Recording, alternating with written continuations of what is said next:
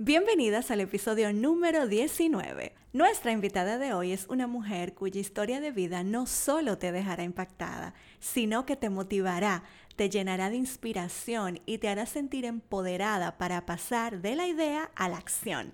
Ella nos enseñará a ejecutar, a cultivar hábitos sostenibles, a planificar, a ser constantes, a delegar, a poner en marcha lo que sabemos que tenemos que hacer y no hacemos, a trabajarnos desde el ser para poder hacer y sobre todo a combinar nuestros múltiples roles sin terminar agotadas. Ponte cómoda porque estoy segura que este episodio marcará un antes y un después en tu estilo de vida. Bienvenidas a Desahogo de una Mujer, el podcast de Ana Veras un espacio para la mujer de hoy, donde encontrarás herramientas de motivación, inspiración y empoderamiento. Ana Veras es mentora de mujeres y parejas, gestora del talento humano, comprometida con el desarrollo personal, esposa y madre. Instruir y ayudar a mujeres a descubrir su potencial es su pasión. Disfruta de este nuevo episodio.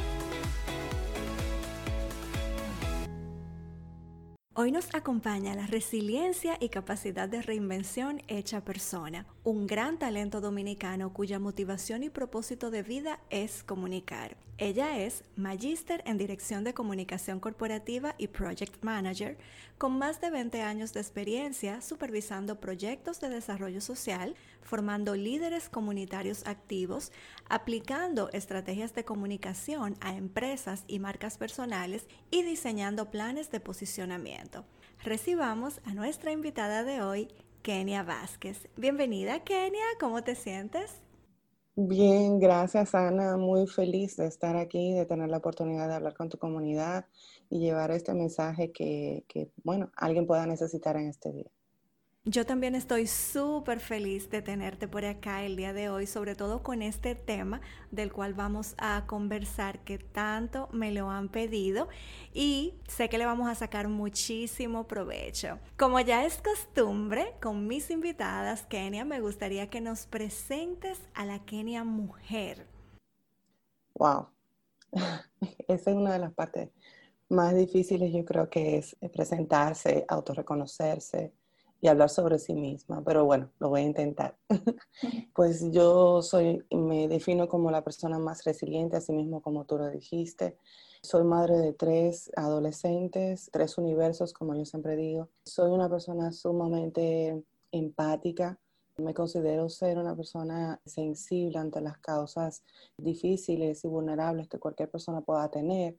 Me considero que soy una psicóloga no frustrada, porque ese no sería el término, sino una psicóloga apasionada, no titulada, porque siempre he sido como muy, una persona muy eh, dada a escuchar al otro y a buscar siempre como una solución para que la otra persona siempre pueda superar su, su momento difícil. Creo que ese es uno de los puntos que más me definiría como persona.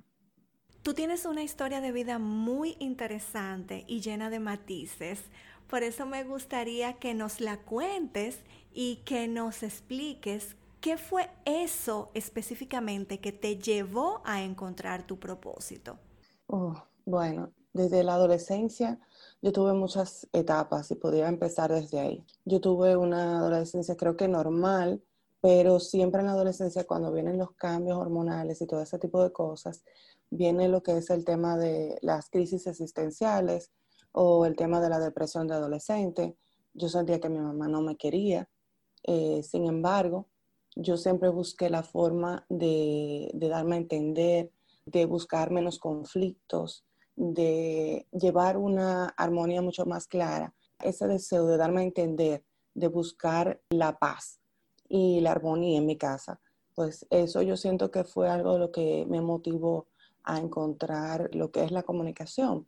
Pero en esa etapa yo no estaba clara. Yo realmente vine a estar clara prácticamente casi terminando el colegio y me acuerdo que fue por una etapa en la que yo no socializaba mucho con mis compañeros, no salía a recreo y una profesora de literatura se me acercó y en ese momento me enseñó sobre lo que es la escritura o el journal, como se llama hoy. En ese momento no me le pusieron un nombre, sino que me lo recomendaron como una terapia, escribir para relajarme, para descargar eso que yo tenía en mi mente. Y la verdad que fue, yo creo que esa fue como la clave de yo identificarme hacia la importancia que era escribir y comunicarse, ya de una manera mucho más concentrada. Entonces me di cuenta que yo generaba muchos sentimientos porque a veces mis compañeras tomaban mis cuadernos y les encantaba lo, que yo escribía. Entonces eso me hizo, me emociona recordar, pero eso me hizo inclinarme hacia la comunicación. Eso me ayudó bastante a definir mi futuro. Y ya luego que descubres esa pasión, ¿cómo comienzas a ponerla en práctica e insertarla como parte de tu vida? Bueno, pues a partir de ahí empezó mi, afán por yo entrar a un medio de comunicación. Recuerdo que insistí mucho a mi papá que trabajaba en un medio de comunicación en ese entonces de prensa escrita, que ya no existe, era el periódico El Siglo. Y a partir de ahí esa insistencia y persistencia en mí, que era, algo que realmente ellos por un lado no querían porque hablar de comunicación, estudiar periodismo, antes era, eh, y no estoy hablando de muchos años atrás, pero más o menos unos añitos, era como irse a la guerra, era como entender que de esa carrera nadie vivía, sino que, vamos a decir, llevarlos a ese, a ese convencimiento de que era una carrera la que yo amaba y la que yo quería vivir. Y bueno, pues lo logré convencer y recuerdo que entrando justo a la universidad, logré entrar como pasante a un canal de televisión importante del país. Y luego a partir de ahí, pues entonces empezó mi trayectoria ya desde el punto de vista de la televisión, que era lo que yo eh, quería en ese momento, era lo que me gustaba. Y luego pues ya me fui inclinando un tanto, ya después de tener hijos y eso, ya me, me incliné un poquito más por lo que era el tema de la comunicación corporativa. Y pues a raíz de ahí he seguido toda la vida formándome en esa parte y claro, incorporando lo que es la parte de, manejo de proyectos porque fue uno de los aspectos en lo que me tocó empezar a trabajar y pues fue algo de lo que fusioné creando diferentes proyectos para la institución en que trabajaba y luego para también servirlo a mis clientes. Sé que has tenido una vida bastante difícil y que a raíz de todas esas dificultades que tuviste que enfrentar, también tuviste que reinventarte y transformarte. ¿Cómo tú pudiste lograr todo eso a pesar de tu pasado? Yo creo que mi vida ha estado, como yo siempre digo, llena de historias de transformación y creo que el, componente clave para esto ha sido mi determinación. Es decir, yo puedo estar inmersa, inmersa, inmersa en un momento difícil, pero inmediatamente yo identifico qué me llevó ahí, cuáles fueron los errores que cometí y los acepto. A partir de ahí yo sé, yo he sentido que he podido tener claridad para poder reenfocarme y superar cada una de esas etapas. Yo creo que eso ha sido como lo más clave, Ana.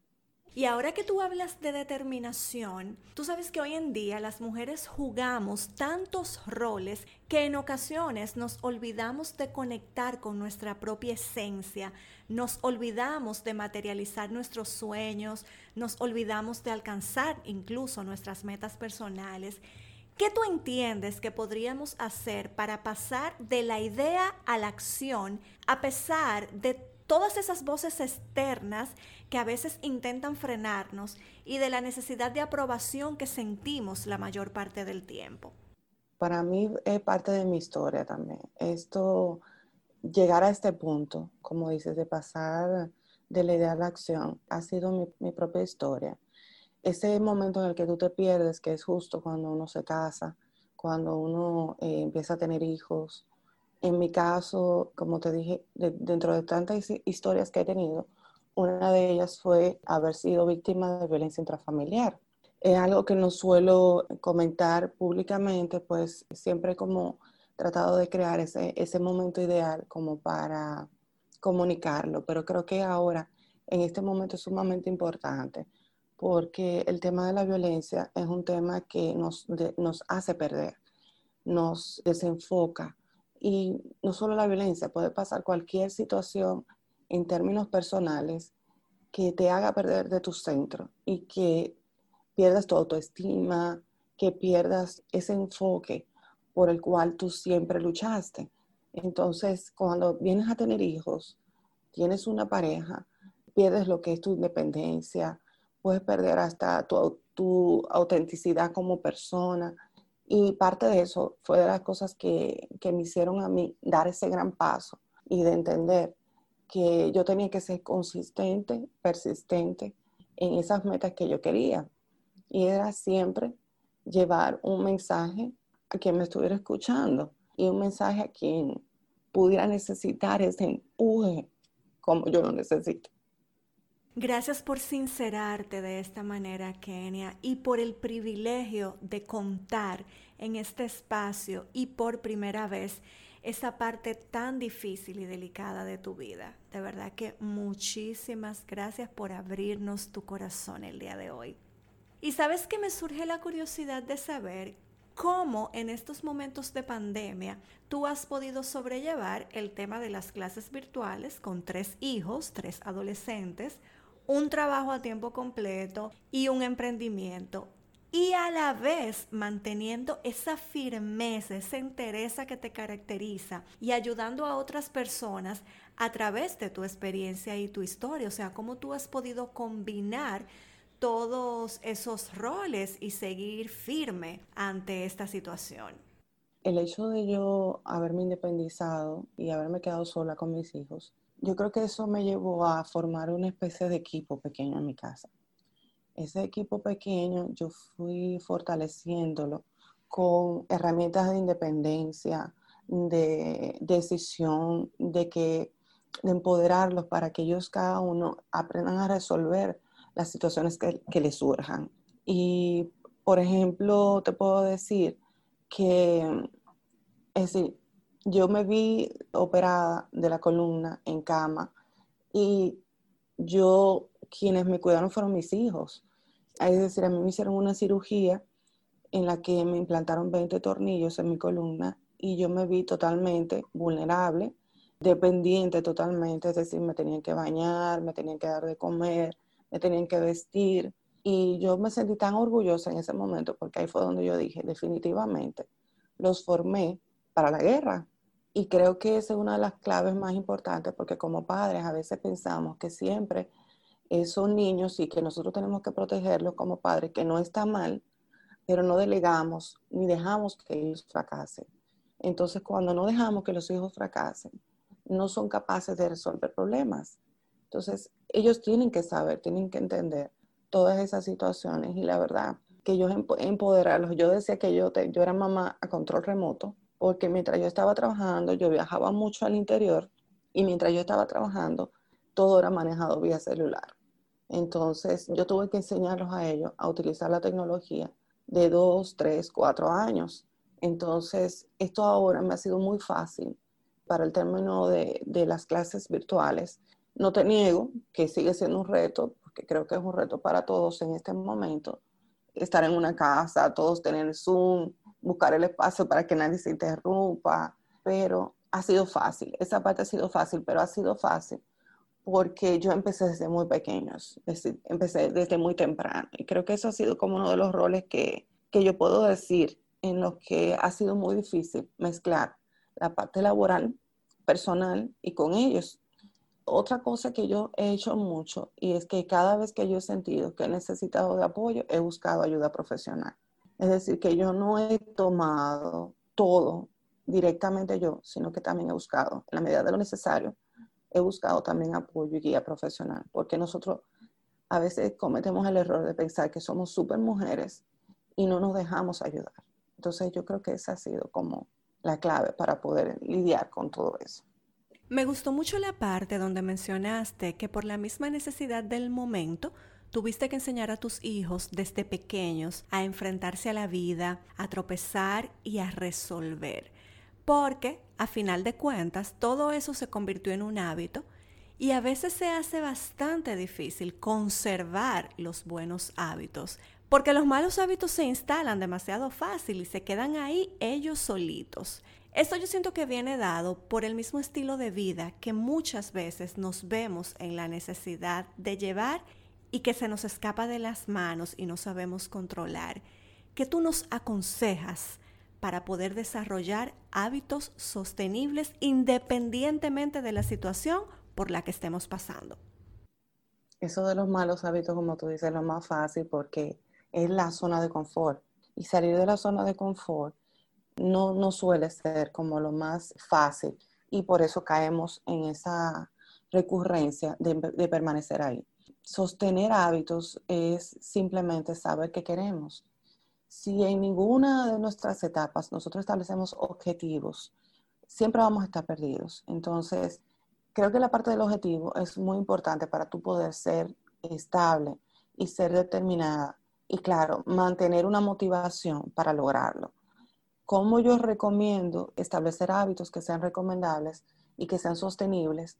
Yo te diría que primero tú tienes que ponerle la intención, qué es, como te dije, el objetivo, o sea, qué es lo que quieres lograr y no pensar en lo difícil que puede ser eso. Entonces, si le pones la parte difícil, pues ya inmediatamente estás ahí haciendo insostenible ese hábito.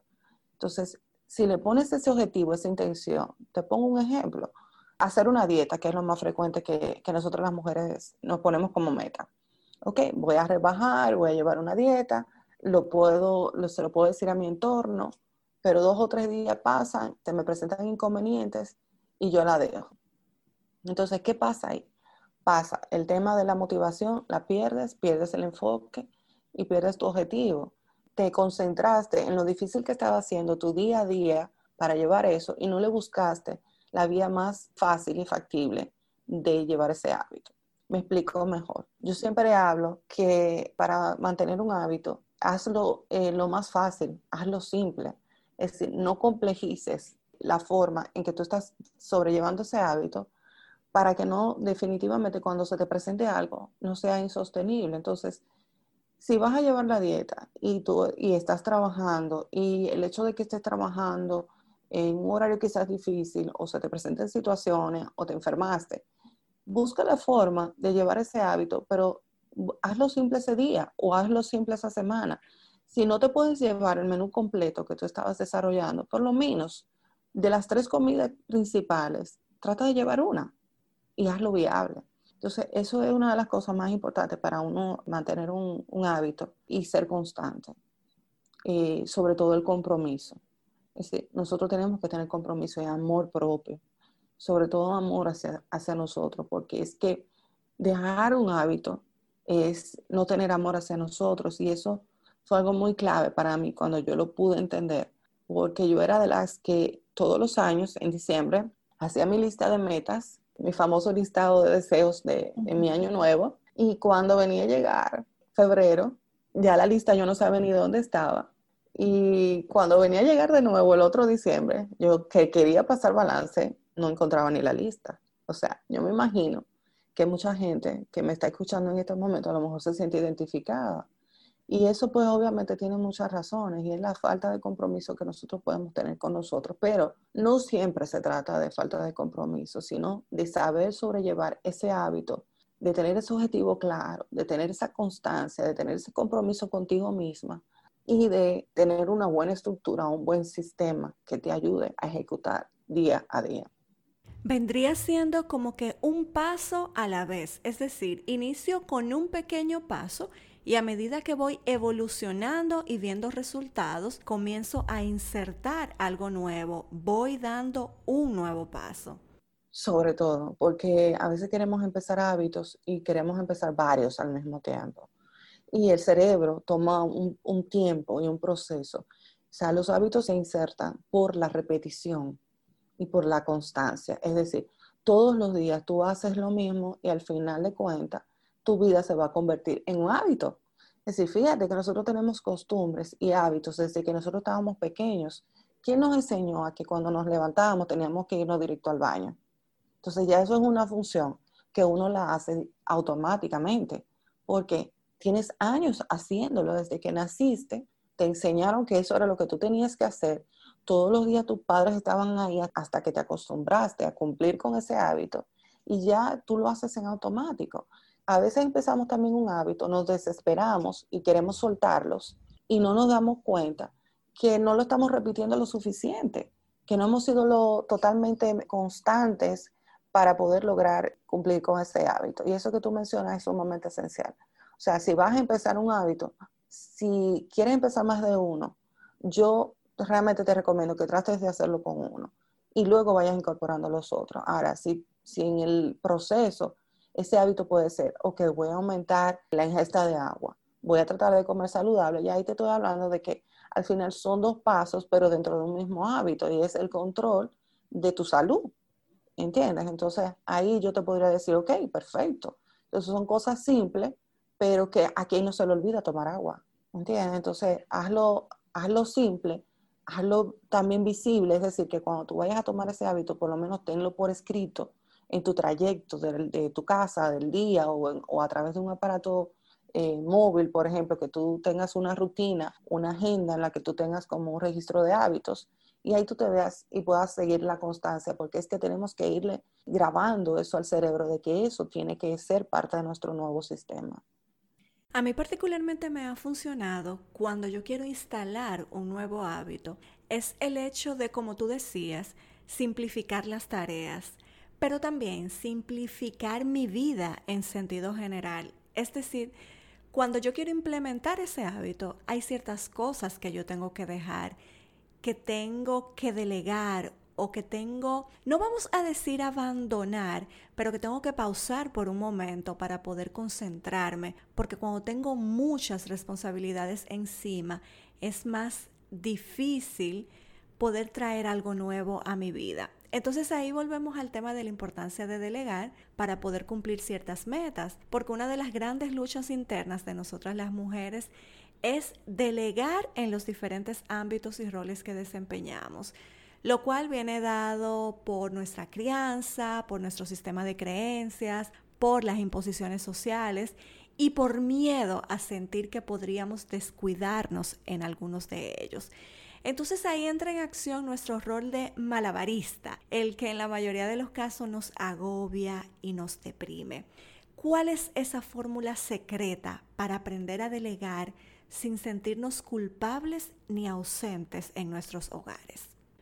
Bueno, la verdad te diría que yo siempre digo, cuando trabajo eh, con mis clientes, no existe una fórmula única eh, para una persona.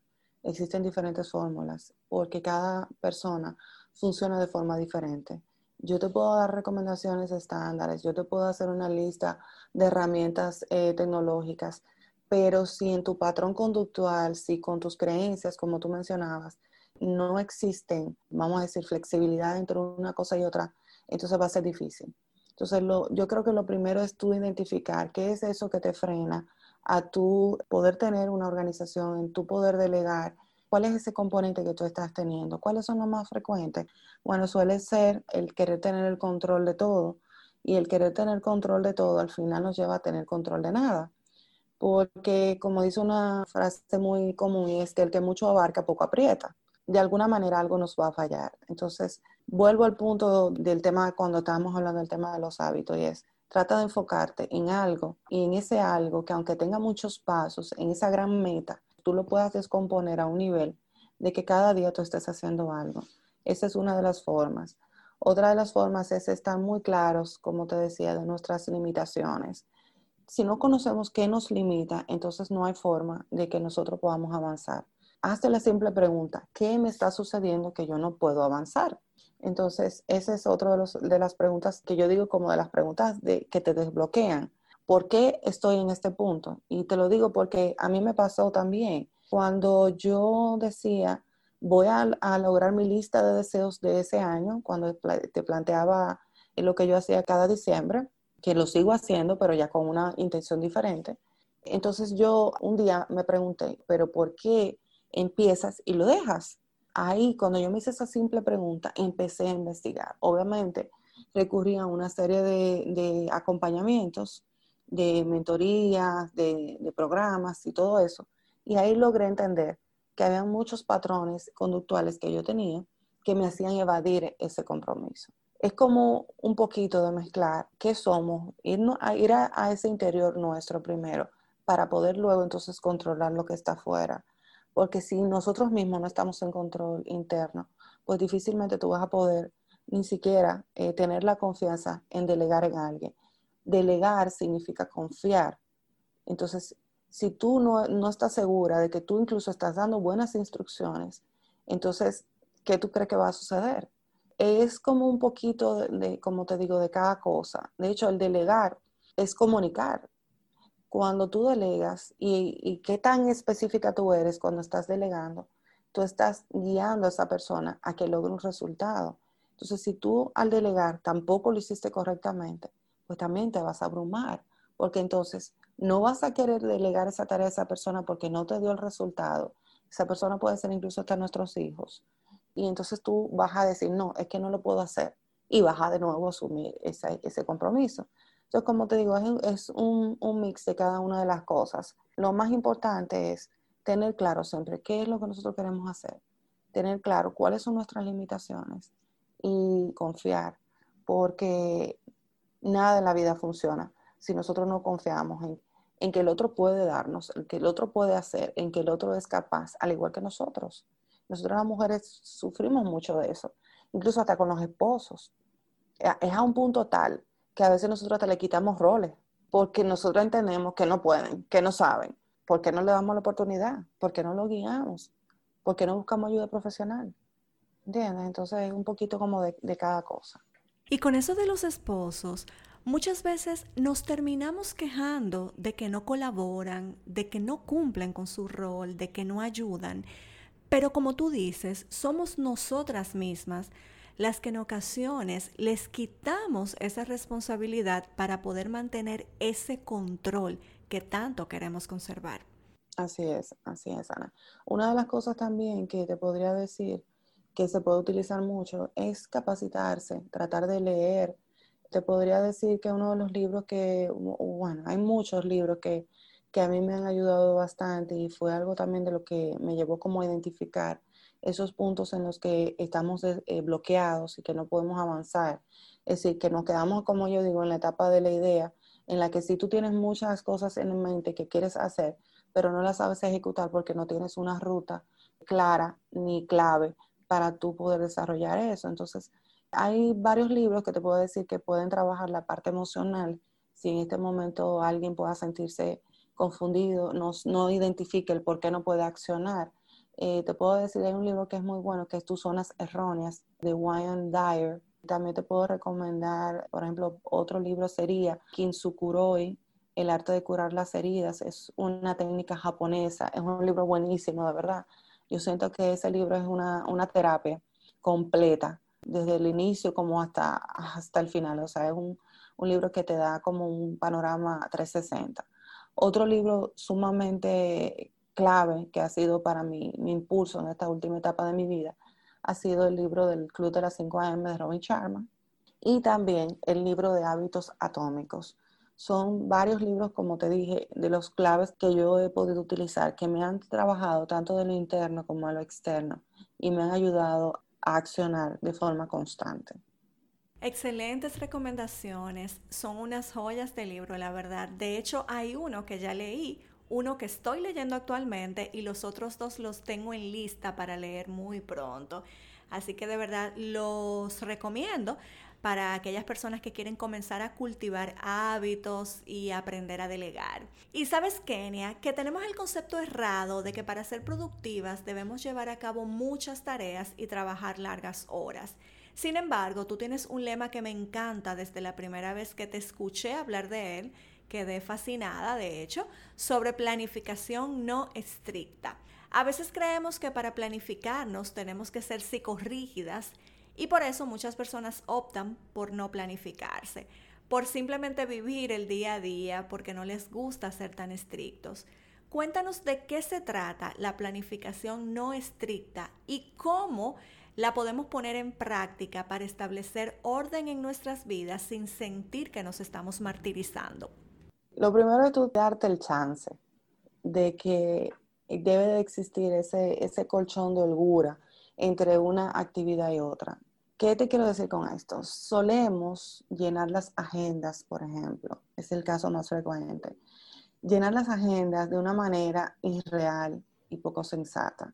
Entonces, cuando la llenamos de esa manera, porque claro, tenemos nuestra cabeza abrumada, llena de cosas que queremos hacer, pero no están en un plan, entonces cuando le lleva la agenda, tienes que tener obligatoriamente un nivel de incumplimiento. ¿Por qué yo digo que no puede ser estricta? Porque nosotros somos humanos, somos madres, somos dueños de empresa, a lo mejor damos servicios en otro lugar, somos consultoras y llevamos cuántos roles en un día. O sea, yo tengo clientes que tienen roles que definitivamente cuando, cuando yo le pido descárgame todos tus roles descárgame todas tus actividades que tú haces en un documento, que yo la reviso, yo digo, ok, déjame ver cómo yo voy a reorganizar esto, porque es súper difícil y es como fluir con, con, con cada persona. O sea, yo trabajo mucho con dueños de empresas organizando su, eh, su planificación, pero ellos como dueños y yo no, por ejemplo, yo no trabajo solamente la parte de la, de la empresa. Yo trabajo, yo te trabajo a ti, Ana. O sea, yo te trabajo desde, desde Ana como madre, desde Ana como persona, hasta como Ana la empresaria, porque si no, no va a funcionar. Entonces, ¿por qué te digo que no, no, va a funcionar? Porque entonces tú vas a ser extremadamente esquematizada, porque yo voy a venir con un plan sumamente estructurado, entonces tú vas a querer cumplir con ese plan y no vas a tener ni siquiera respiro. Eh, no va a funcionar. Entonces, por eso es que yo, yo siento que, que ahí es donde más fallamos con el tema de organizarnos, de querer ser tan estructurados desde la forma en que nos levantamos hasta la forma en que nos acostamos. Entonces, no, no hay forma. O sea, hay un día que definitivamente tú quieres hacer nada. Y tú tienes que saber vivir con eso.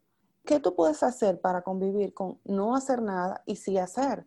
O sea, darte el chance de que un día tú digas, no, definitivamente hoy yo me voy a quedar acostada y yo voy a ver Netflix, yo voy a vagar todo el día o me voy a ir para la playa y me voy a relajar. Y claro, es que dentro de la planificación tiene que existir, porque hasta, hasta en las planificaciones estructuradas y estandarizadas, ya con el manejo de proyectos existe lo que es el estándar del Project Manager Officer o vamos a decir eh, Institute que rige la forma en que se desarrollan los proyectos. Y dentro de las técnicas de proyecto existe lo que es la holgura. Y la holgura no es más que ese, ese tiempo flexible entre una actividad y otra. Porque, y si algo falla, si algo falla, entonces automáticamente se nos va a desencadenar una serie de hechos que nos van a desestabilizar ese proyecto. Entonces eso mismo sucede en la vida de nosotros. Si nosotros no, nos, si no somos flexibles, si no tenemos ese nivel de holgura, difícilmente lo vamos a poder hacer. Que yo recomiendo en esos casos, por ejemplo, dentro de una semana tú tienes que tener un día flexible, por lo menos uno, para que tú puedas tener un rejuego de que si algo no te funcionó un día, no te dio tiempo, vamos a poner, tú puedes salir con una agenda totalmente perfecta se te daña el carro. Perdiste un tiempo ahí, hasta si te van a recoger, y tú vas a dejar el vehículo ahí. Eso se toma un tiempo porque hay una logística que tú no tenías prevista que te va a sacar de tu planificación de tu semana. ¿Qué va a suceder? Si tú tienes un día libre, entonces tú vas a poder reprogramar lo que sí puedes reprogramar para ese día que dejaste libre. Quizá no vas a tener el día para hacer otras acciones que tú a lo mejor querías hacer, pero no te va a frustrar por el hecho de que tengo muchas cosas que hacer y no tengo cómo reprogramarlas, ¿me entiendes? Entonces, ahí es donde yo voy con el tema de, del no, el de no poder, no haber una planificación estricta. Es decir, nosotros los humanos tenemos que tener libertad, nosotros tenemos que tener flexibilidad para poder funcionar, incluso para que la creatividad fluya. No hay forma de que tú encajones las actividades de una forma que sea así, como un, dos, tres, cuatro. O sea, no, no hay forma. O sea, hay que tener flexibilidad. Claro, y por eso es que muchas veces no logramos esas cosas que quisiéramos lograr porque tenemos muchas ideas desorganizadas por el simple hecho de no planificar, pues todas ideas están por ahí como que en el aire sin una organización y precisamente Nuestros hábitos, esos hábitos de organización, de planificación, nos ayudan a poner en marcha esos proyectos que a veces tenemos en la cabeza y no hemos podido materializar. Y cuando finalmente tomamos la decisión, se puede dar el caso de que nos desmotivemos por no ver resultados desde el inicio. En este sentido, Kenia, ¿qué nos puedes recomendar para que podamos terminar esos proyectos que iniciamos. O sea, para no dejar cabos sueltos ni ideas en el aire. Sí, eso es sumamente importante, Ana, porque como tú dices, suele, suele llegarnos la abrumación, suele llegarnos la frustración, el que no somos capaces de lograr lo que nosotros nos planteamos y vienen como todos esos sentimientos que como que nos golpean a nivel personal y hasta nos frenan para poder avanzar en otras etapas. Entonces, ¿qué es lo que yo normalmente recomiendo? Mira, lo primero es trabajar tus ideas, o sea, hacer un vaciado, como yo digo, un vaciado cerebral descarga todo eso que tú tienes en tu mente y llévalo a un documento, llévalo a un cuaderno, llévalo, llévalo a una libreta. Y a partir de ahí, entonces, cuando todo eso tú lo veas en ese documento que está fuera de ti, entonces tú vas a ser capaz de ver qué tan grande eso era, qué forma tiene y cómo irle dando esos pasos a esas ideas que tienes. Porque a veces, por ejemplo, decimos, te voy a poner un ejemplo más casual que yo utilizo, y es, yo quiero colocar, yo quiero trabajar mi página web o vamos a irnos más a lo simple, porque no necesariamente tiene que ser a lo profesional. Vámonos a lo personal. Yo quiero remodelar mi baño, por ejemplo, o quiero remodelar mi cocina, o quiero desarrollar unas vacaciones con mis hijos. Todo eso es planificación. Entonces, ¿de qué manera yo organizo todo eso? Bueno, primero yo tengo que descargar qué ideas yo tengo para hacer esas vacaciones. Ah, ok, vamos entonces a hacer un ejercicio que también yo recomiendo y es el ejercicio de la lluvia de ideas. Entonces, ese ejercicio de la lluvia de ideas con el, descarga, el descargar todas esas, vamos a decir, proyectos o cosas que tengamos en nuestra, en nuestra mente, entonces a partir de ahí, pues hacer como una especie de socialización o lluvia de ideas con otras personas, que en ese caso, si estamos hablando de las vacaciones, pues vamos a hablarlo y vamos a hacer participar a todo el mundo, en la familia y vamos a tocar ese tema y de qué manera podemos desarrollar esas vacaciones, que cada uno de los intereses, que eso, que eso es un punto, en la que hay un universo en la familia y cada uno tiene un punto de vista de cómo disfruta sus vacaciones y cómo lograr un punto intermedio con eso. Entonces, eso es solo un proyecto. Entonces, cuando tú logras hacer como ese punto de consenso y punto de lluvia de ideas, entonces cada cosa tú le vas colocando como su lugar, su presupuesto, sus acciones, sus pasos y va a ser mucho más ejecutable y vas a poder ser de una forma más consistente. Es decir, empieza descargando esas ideas, consultándolas con personas que te puedan aportar para fortalecer esas ideas que tú tuviste y poderlas ejecutar, porque hay cosas que nosotros tenemos que no sabemos cómo las vamos a ejecutar también, que no son googleables, como digo yo, o sea, tú no puedes entrar a Google y decirle a Google, ok, dime qué es lo que tiene que hacerse con esto. No, o sea, probablemente sean cosas incluso hasta técnicas que una persona experta es la que no puede decir a nosotros cómo eso se puede ejecutar y cómo eso se puede implementar. Entonces, hacer ese, ese simple paso nos va a aclarar mucho el panorama para poder entonces trazar una ruta de pasos que incluso te lleven hasta presupuestar esa idea que tienes y poderla ejecutar. Porque ese es otro también de los errores. O sea, pensamos en qué queremos hacer, pero no le ponemos ni fecha, que es algo sumamente importante, ni tampoco le ponemos el precio si no le pones ni fecha ni, precio, entonces ¿de qué manera va a pasar? Se va a quedar todo el tiempo ahí. Entonces no va a ser ejecutable. Tienes que hacerlo con esta serie de pasos y también hacerlo visible a través de herramientas que yo recomiendo. La más simple es un cronograma de acción en la que tú coloques en un lado tus objetivos, en otro lado las acciones para desarrollar esos objetivos, luego le coloques un tiempo a eso y pues empieces a actuar diariamente. Si lo tienes visible, si lo tienes impreso en un mural o lo tienes a través de una plataforma o un sistema que, te ayude diariamente a tener esos recordatorios, entonces de esa, de esa forma tú vas a poder tener como ese mapa de ruta que te va a permitir ser constante diariamente porque vas a tener de una forma muy organizada cada día una acción que hacer y esa acción va a ser sumamente concreta. Al final del día, ¿qué va a suceder? Organizaste eso, te tomaste un tiempo en hacer ese ejercicio, suena quizás muy complicado para el que no está acostumbrado a planificar, porque como tú decías, planificar es un hábito eh, de mucha constancia. Entonces, hacer eso y tener esos sistemas que te funcionen, que ojo, yo soy, no es que yo esté en contra de los famosos to-do list, pero es algo que yo menciono mucho porque hacer un to-do list no es planificar. Y quiero como desmontar esa, esa creencia de que nosotros podemos hacer bloques de tiempo incluso y hacer listas de tareas y esas listas de tareas son interminables. Entonces, eso no es necesariamente lo que te va a ayudar a, accionar como tú quieres y al nivel que quieres y con el nivel de compromiso que se necesita. Porque una lista de tareas es simplemente una lista de recordatorio. tú pones en esa lista hacer una página web y ¿qué tú crees que va a pasar?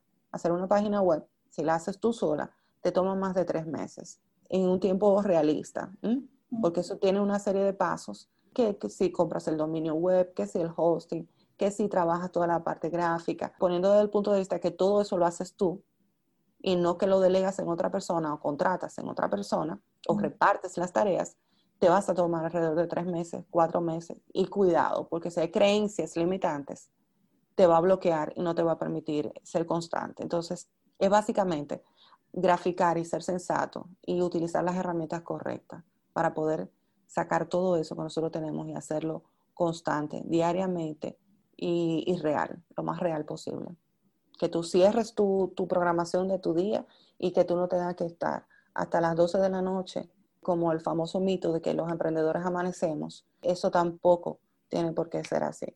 Si tú tienes una planificación correcta, ajustada a tu realidad, se supone que tú, como cuando tú estabas en una oficina, debes de, cerrar tu computadora y al día siguiente retomar. Porque si tienes una planificación bien clara y bien estructurada, no tienes por qué estar hasta las 12 de la noche sin dormir.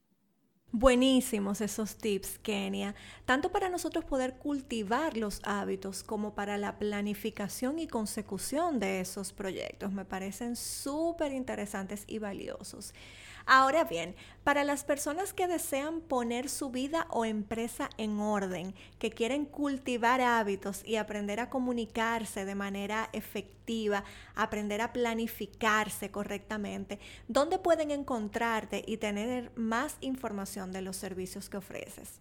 Bueno, yo estoy en Instagram como Kenia con K y latina punto Vázquez con S y Z al final, Vázquez G Estoy en Instagram, que es la, la, red con mayor frecuencia en la que estoy mucho más activa. También estoy en LinkedIn como Kenia Vázquez Guzmán y también en mi portal web keniavázquezg.com. Dicen por ahí que una mujer no debe quedarse sin palabras, pero es que yo siento que en este momento las palabras se quedan cortas para expresarte mi agradecimiento por esta joya de episodio que acabas de regalarnos, por desahogarte con nosotras de la manera en que lo has hecho. Un millón de gracias, Kenia. Gracias a ti, de verdad, Ana, por darme la oportunidad, por haber identificado que, bueno, podía aportarle algo a tu comunidad y de verdad que espero, porque soy muy creyente de, este tipo de contenido, el valor que aporta eh, en momentos a lo mejor en los que nosotros no estamos claros, no estamos identificando que necesitamos de ese mensaje. Así que muchísimas gracias de verdad por crear este espacio para, para ayudar a otras personas. Claro, y si de valor se trata, has aportado bastante. Yo sé que esta información va a ser muy útil para todas esas personas que hoy están escuchando este episodio. Muchísimas gracias a ustedes también por la sintonía y por ser fieles a escuchar estos desahogos cada semana. Recuerda seguirme en Instagram como arroba anaverasm. Allí te comparto mucho contenido sobre crecimiento personal, motivación, inspiración, empoderamiento. Te comparto también mis desahogos y mis íntimos pensamientos en voz alta. Que tengan un feliz y productivo día. Nos escuchamos en el próximo episodio. Gracias por acompañarnos en tu espacio Desahogo de una mujer, el podcast de Ana Veras. Hasta un próximo episodio.